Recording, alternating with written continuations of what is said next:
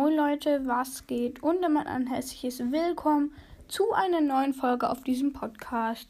Und diesmal gibt es wieder einen Meme, denn letztes Mal kam der ganz gut bei euch an und ja.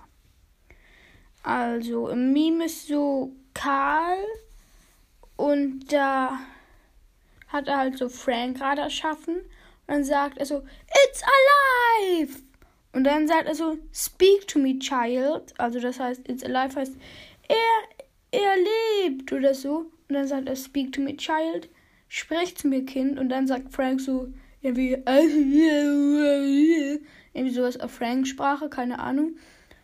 Und dann sagt Karl halt so, oh. Und dann ist das so ein Wort, das ist verpixelt.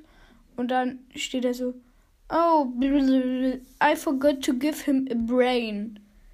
Ich habe vergessen, ihm ein Gehirn zu geben. Da denkt man sich auch nur so, hm. Deshalb kann Frank also nicht wirklich sprechen. Ja, ich würde sagen, war es das mit der Folge und tschüss.